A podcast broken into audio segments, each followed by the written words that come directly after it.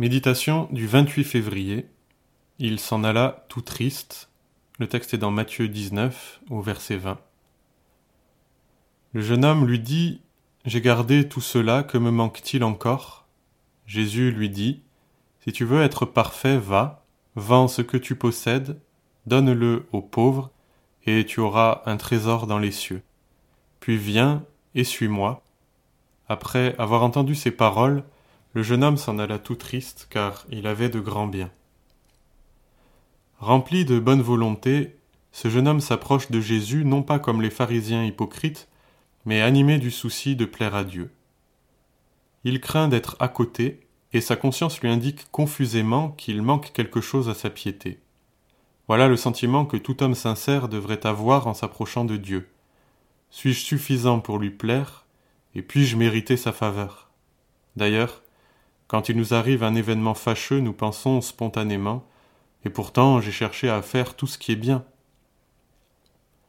Apprenons que notre assurance ne peut reposer sur ce que nous avons fait ou pas fait, car Dieu nous dira tôt ou tard ce qui manque à notre service.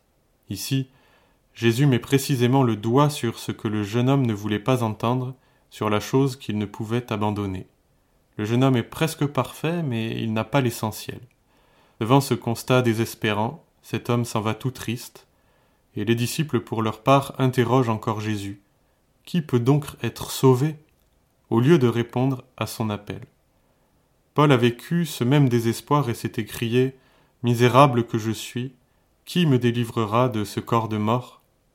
Mais il a appris à prononcer une parole de foi Grâce soit rendue à Dieu par Jésus-Christ. Le désespoir doit nous conduire à Jésus-Christ. Ne craignons pas que nos péchés et nos passions soient dévoilés, cette prise de conscience est nécessaire pour connaître le Seigneur. Sans cette expérience, nous resterions égales à nous-mêmes. Inutile aussi de vouloir surmonter notre tristesse par une fausse joie ou par un supplément d'activité. Ce zèle a conduit Paul à persécuter l'Église et le Seigneur l'a brusquement arrêté en lui déclarant C'est moi que tu persécutes. Alors la vraie conversion s'opère, une nouvelle loi habite nos cœurs par l'Esprit Saint. Le Seigneur Jésus n'est pas un plus que l'on ajoute à la multitude de nos richesses, mais il veut être tout, il est le bien suprême. Recevons-le par la foi.